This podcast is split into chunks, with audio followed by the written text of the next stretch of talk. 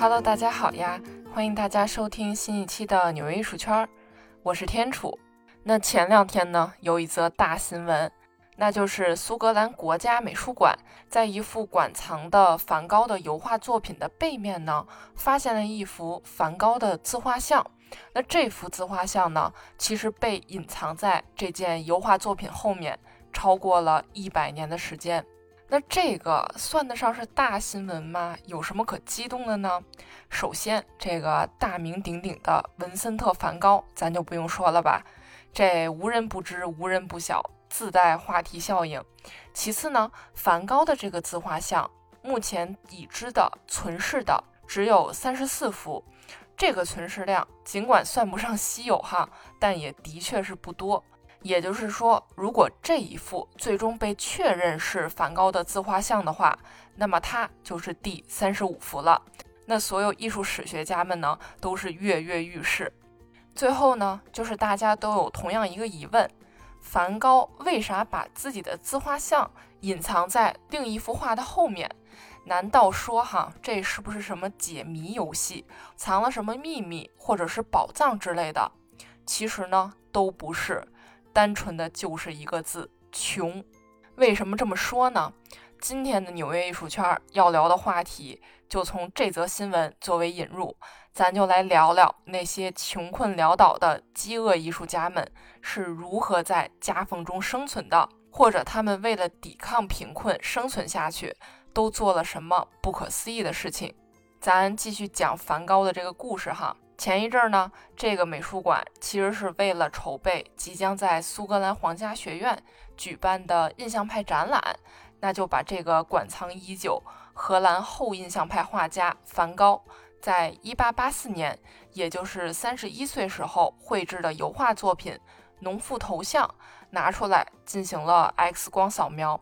其实这种操作哈，完全是美术馆整理啊、梳理馆藏时候的常规操作。当然了，这个随着现在科技的发展，各种高级设备、高清图像、呃 X 光扫描仪等等的也是越来越全了。那这不扫不知道，一扫吓一跳，油画背后的硬纸板啊和这个胶水下面，竟然藏着一幅隐约可见的男子自画像。这是一个留着胡须的男人的面部的轮廓，戴着一顶帽子，脖子上系着一条松松垮垮的领巾。尽管他的右脸藏在阴影当中，也只能看到他的左脸，但这个男人的眼神就是目不转睛的直视观众。这和其他的梵高的自画像真的相似度很高很高，就是你能看出来这个描绘的应该就是梵高本人。那当然了，此时梵高的耳朵还是完整的。那这件油画作品本身就是这个农夫头像，它描绘了一位来自河南纽南镇的妇女。梵高是在1883年12月到1885年11月期间居住于此。然后背面的自画像呢，应该是梵高1886年搬到巴黎之后所绘制的。其实哈，就是像我一开始说的，完全是因为他太穷了。对于梵高而言，一幅帆布画布真的要反复利用。就比如说吧，如果这张画画的不满意，他绝对不会说啊把画作扔掉，而是正面呢可以反复覆盖。那如果觉得正面的作品还不错，不覆盖了，那么手里又没有现成的其他画布的材料，那他可能当时就随手把这幅农夫头像抓过来，直接在它的反面画了自己的肖像作品。因为真的没有钱去买新的画布，那么这幅自画像它是怎么被胶水给覆盖住的呢？其实，在一九零五年的时候，农妇头像曾经被借给阿姆斯特丹市立博物馆进行展出。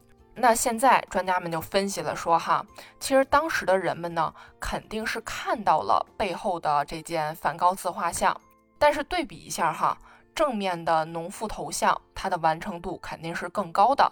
大家就一琢磨说：“哎呀，当然是展出完成度最高的这一面啊！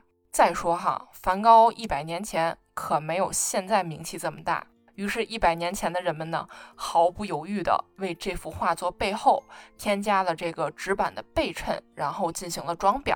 那也就间接地导致了梵高的自画像被彻底掩盖住了。”不过呢，现在人们还是只能通过 X 光或者是灯箱去照的方式看到这个隐藏的梵高自画像。因为专家们呢也得想想办法，说啊，看怎么在不损坏正面和背面的这个画作的情况下去仔细的移除这个胶水和纸板。其实这也不是梵高第一次利用画布的正反面去画画了。现在在纽约大都会艺术博物馆长期展出的一件作品，梵高的，它就是双面的。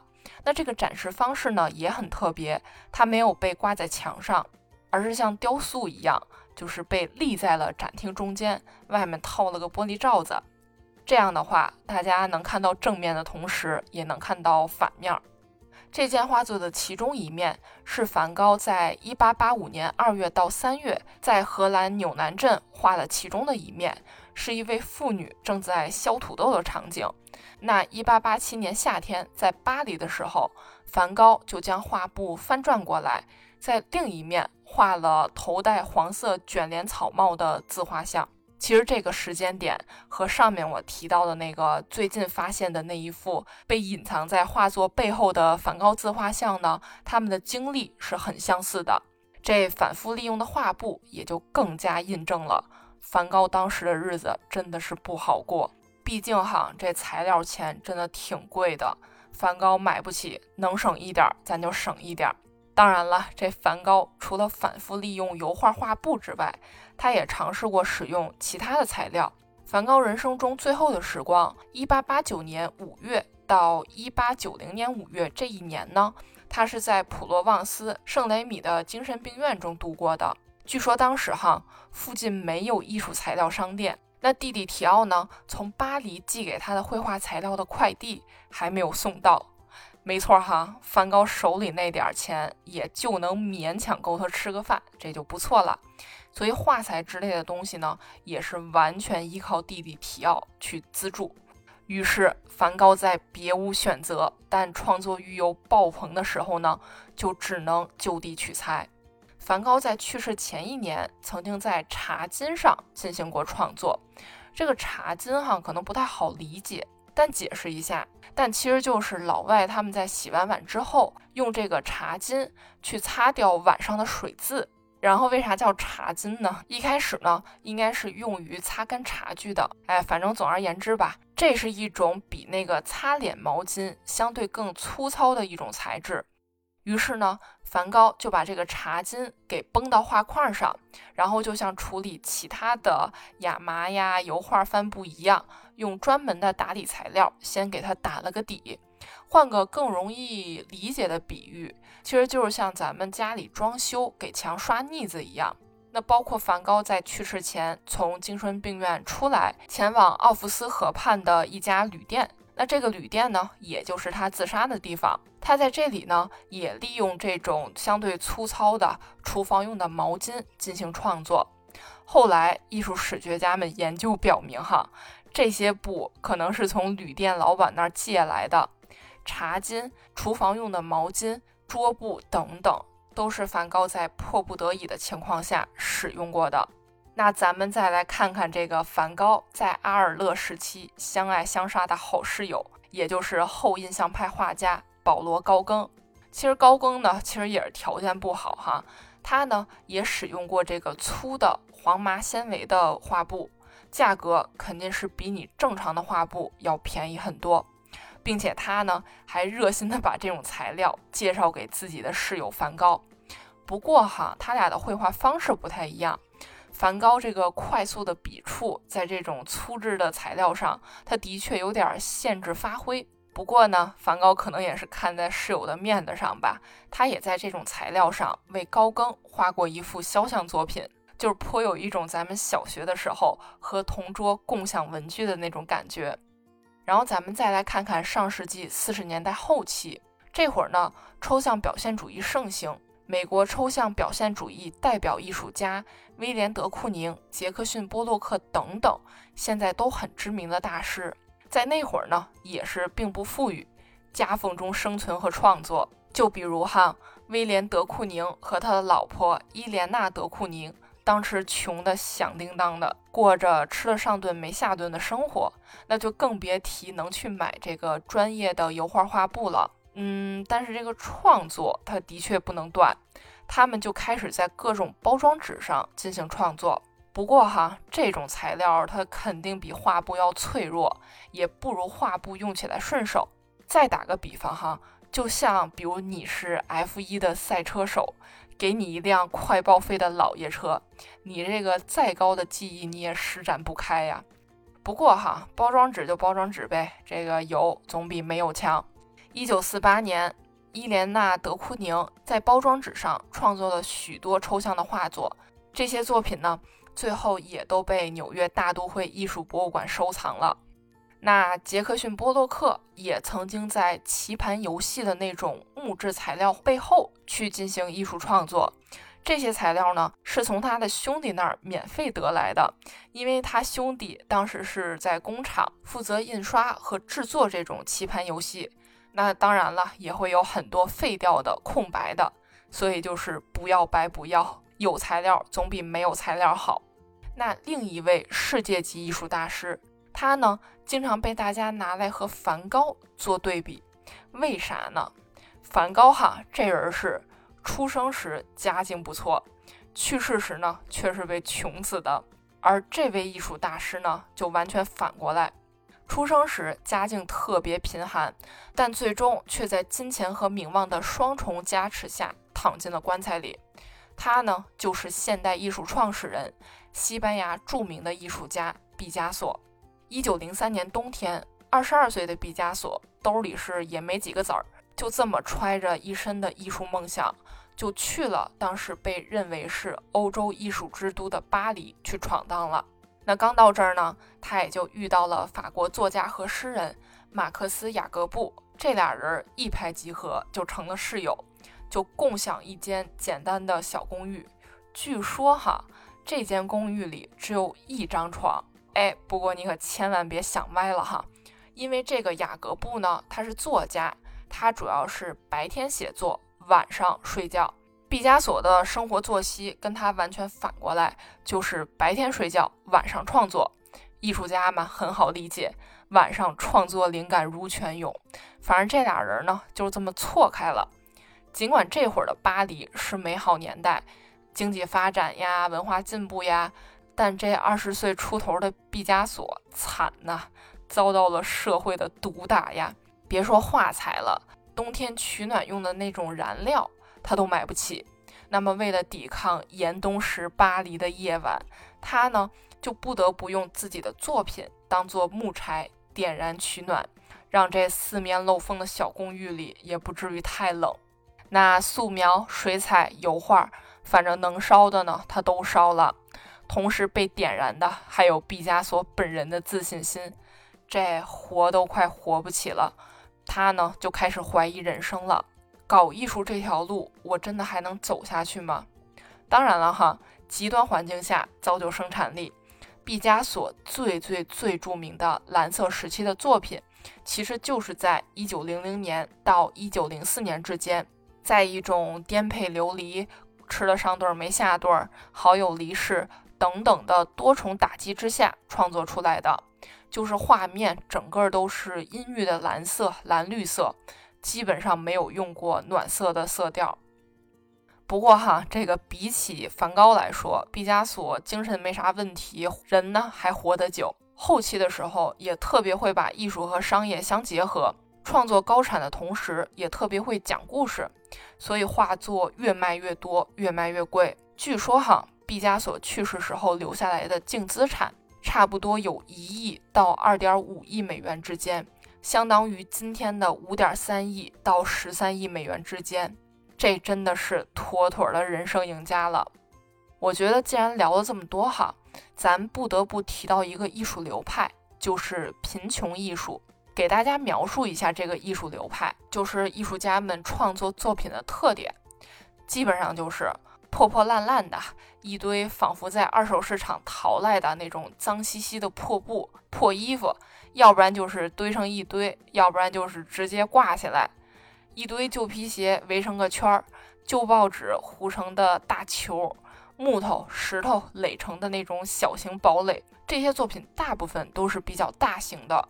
我很早之前有这么一个想法：如果你把这些艺术作品统一的全部放在一起，我觉得按理说组成一个贫民窟就是毫不过分。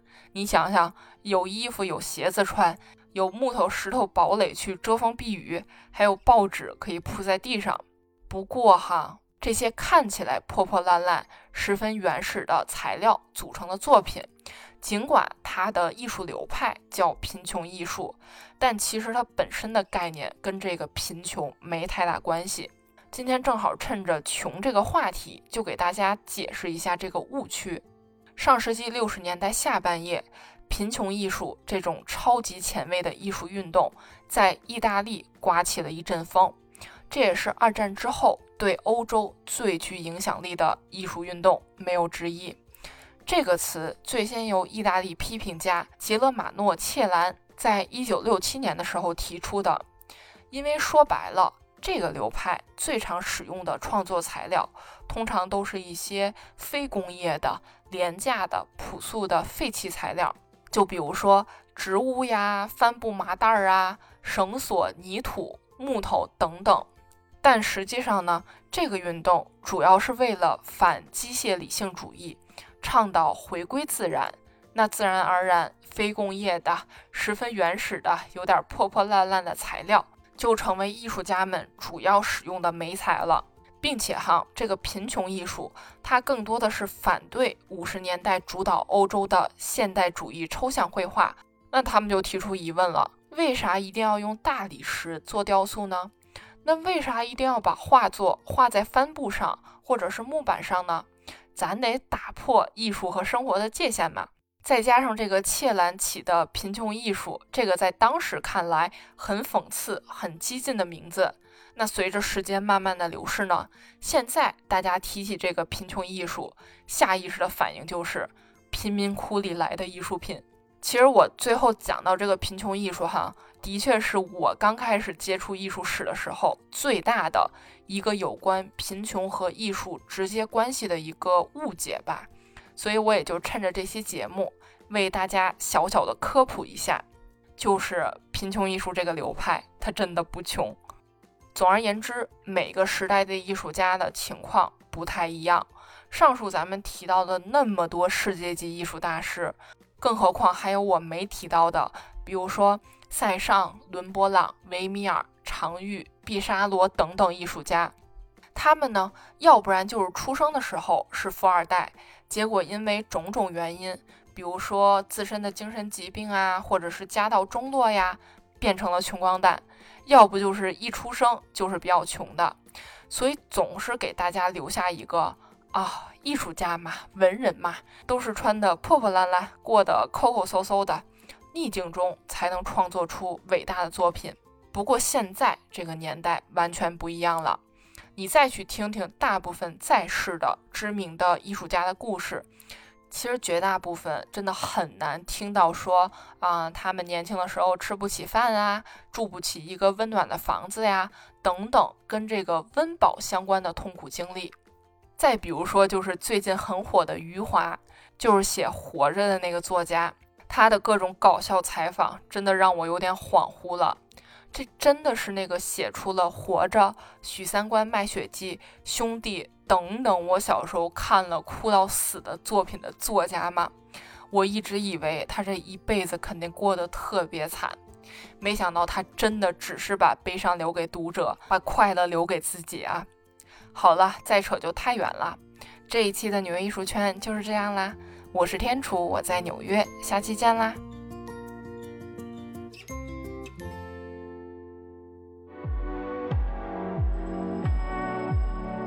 我爱纽约这座城市，它满足了我对艺术的所有幻想。希望你也会和我一样爱上它。这里是纽约艺术圈，我是天楚，我在纽约。